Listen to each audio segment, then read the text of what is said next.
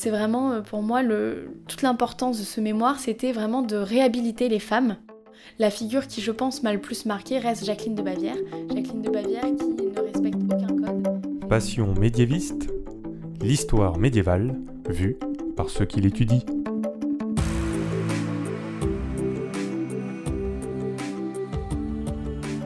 Il y a deux ans et demi et bientôt trois ans, Lucie nous parlait des sauces princesses dans l'épisode 4 de Passion médiéviste. Et aujourd'hui, Lucie, Lucie Jardot revient parce qu'elle a plein de choses à nous raconter. Bonjour Lucie. Bonjour.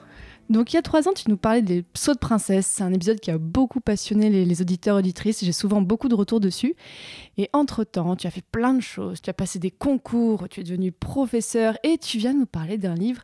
Qu'est-ce qui s'est passé depuis tout ce temps Lucie, raconte-nous. Alors après avoir soutenu mon mémoire en 2017, je me suis inscrite au concours d'enseignement pour euh, effectivement devenir professeur d'histoire-géographie. Donc j'ai fait deux ans de, concours et actuellement je suis devenue donc professeure. Je suis enseignante stagiaire dans l'académie de Lyon et j'enseigne au lycée. Et comment c'est alors d'enseigner? Est-ce que c'est comme tu t'y attendais? Est-ce que c'est différent? C'est même mieux que ce que je m'attendais. Honnêtement, euh, c'est un vrai plaisir. J'avais un petit peu peur, j'appréhendais. Finalement, on passe des concours et on ne sait pas à quoi s'attendre, euh, en tout cas quand on a fait un master de recherche. Donc quand je suis arrivée devant eux le, premier jour en septembre, je me suis dit, oh là là, et si ça me plaît pas, et si j'ai fait tout ça pour que ça me plaise pas? Et en fait, euh, c'est juste très stimulant. C'est un, travail d'échange, en fait. Et vraiment, les élèves nous enrichissent au quotidien. Et vraiment, j'ai la banane tous les jours quand je me lève à 6 heures du matin pour aller enseigner. Vraiment, c'est un vrai plaisir. Tu enseignes à quel niveau? Alors là, j'ai des secondes et des premières. Donc je suis un peu prise dans le flot de la réforme du bac. Donc il faut aussi accompagner les élèves euh, dans cette épreuve. Et en même temps, les secondes, c'est aussi des, collégiens encore qu'il faut. un peu des bébés. Voilà, qu'il faut emmener vers le lycée et faire devenir lycéen. Donc il y a aussi un autre aspect humain qui est vraiment très important et que je trouve vraiment très stimulant. Tu enseignes quelle partie de l'histoire à ce niveau-là? On en est où? Alors en seconde, on reprend de l'Antiquité jusqu'à juste avant la Révolution française. Ah, donc tu fais du Moyen Âge Alors, euh, sauf que le Moyen Âge, c'est peut-être la période qu'on enseigne le moins au oh lycée et dans le secondaire globalement. Euh, c'est un petit peu la période noire, c'est le flou total. Non pas la période noire? bon, en tout cas, dans les, dans les têtes des lycéens, c'est un petit peu ça. Donc, j'ai fait mon maximum pour revenir sur les préjugés euh, du Moyen Âge. C'est bien. Mais on enseigne uniquement la Méditerranée médiévale. Donc, euh, ah ouais, on a 5 heures pour faire euh, à la fois tout le, enfin, en fait, les confrontations, les échanges entre Byzance, Islam et Occident. Donc en fait, on balaye en 5 heures on voit un petit peu euh, Venise et hop, on s'arrête. On a tout le reste de l'année sur euh, la période moderne. Donc la période médiévale est un espèce de creux euh, entre l'Antiquité et la période moderne. Eh bien oui, c'est vraiment, vraiment réduit quand même. Voilà. Et pour les premières, on est sur le 19e siècle. Toute la période que je ne connais pas. Mais on apprend avec les élèves, c'est chouette. Et aujourd'hui, je te reçois donc de nouveau dans ce podcast parce que tu sors un livre. Un beau livre avec une belle couverture. Parce que tu as reçu le prix Mnémosine, donc euh, pour ton mémoire, sur les sauts de princesse. Tout à fait. Donc j'ai candidaté euh, un an et demi après avoir euh, soutenu mon mémoire. Donc j'ai obtenu le prix Mnémosine 2018. Donc Mnémosine, pour rappel, c'est l'association pour le développement de l'histoire du genre et ou des femmes. Et donc, c'est une association qui, depuis 2003, prime tous les ans un master de recherche qui a pour sujet ben, l'histoire des femmes ou du genre et qui, euh, en fait, à l'issue de ce prix, permet de publier son livre donc aux presses universitaires de Rennes.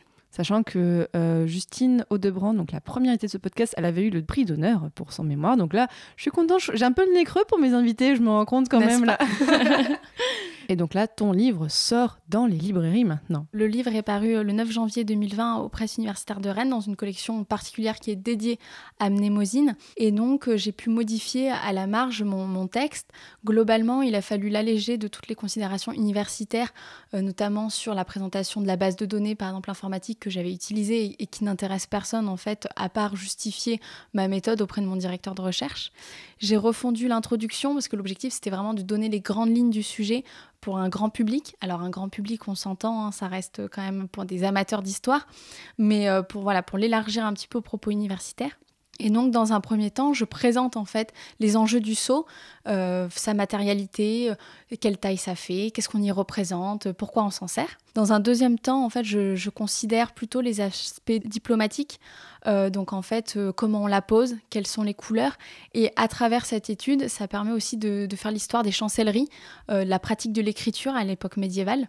Et enfin, dans un troisième temps, j'étudie plutôt euh, tout ce qui euh, touche au pouvoir de ces, de ces femmes, donc comment elles, se, elles représentent leur pouvoir sur ces sceaux, et dans un dernier temps, les mettre au regard de d'autres représentations et essayer de faire un petit peu la lumière sur un faisceau de représentation, sur un faisceau d'actes qui permet là vraiment de dire si oui ou non elles ont eu du pouvoir et d'en faire un petit peu une évolution dans le temps. Oui, tu gardes l'aspect euh, histoire des femmes dans ton ouvrage. Oui, tout à fait. Euh, je suis restée là-dessus. C'était vraiment l'essence de mon livre et je voulais pas du tout euh, tronquer mon propos initial. J'ai juste modifié quelques petites choses, quelques petites considérations pour voilà le rendre plus accessible et ou parce que j'avais trouvé d'autres choses à ce sujet. Qu'est-ce que ça fait de sortir son mémoire en livre, Lucie? Je suis très fière et en même temps, je crois que je réalise pas du tout ce qui se passe. J'ai réalisé quand je l'ai eu en main, quand je l'ai vu sur Amazon, je me suis dit, oh là là, mince, c'est moi. voilà, mais ça a fait un effet très, très étrange quand les gens me disent, ah, je suis en train de lire votre livre. Ah, euh, oui, super. Je, sais, j'avoue qu'en fait, je ne sais pas du tout quoi faire ni réagir, et encore moins dédicacer un livre quand on me demande de le faire. Donc, euh, c'est vraiment nouveau, mais j'ai bien conscience que je vis quelque chose d'un petit peu hors norme et j'essaie de, de prendre tout ce qu'il y a à apprendre. Est-ce que tu continues la recherche ou est-ce que tu veux continuer la recherche? Alors pour l'instant, comme je suis enseignante stagiaire, je continue pas. Euh, mais oui, l'objectif, c'est ensuite de continuer. On a pour habitude dans ce podcast, et tu le sais Lucie, de donner des conseils aux chercheurs. Donc là, j'aimerais savoir, est-ce que tu as, avec l'expérience que tu as acquis depuis ces dernières années, est-ce que tu as des conseils à donner aux jeunes chercheurs? Alors oui, tout à fait.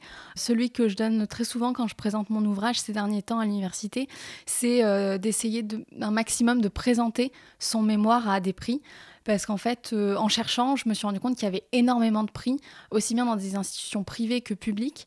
Il y a énormément d'associations qui sont en demande en fait de, jeunes chercheurs, de travaux de jeunes chercheurs.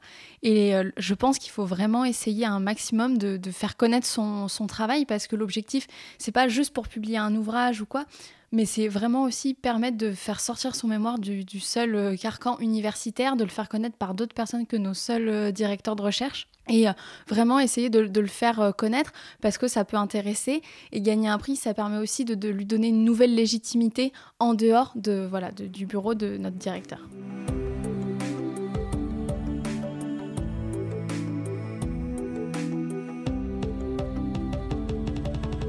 Donc Lucie Jardot, on peut retrouver ton livre Scellé et gouverné, donc aux pure édition. Bah, du coup, dans toutes les bonnes librairies, on peut le commander partout, j'imagine. Je te souhaite bon courage pour la suite et puis encore félicitations. Merci beaucoup.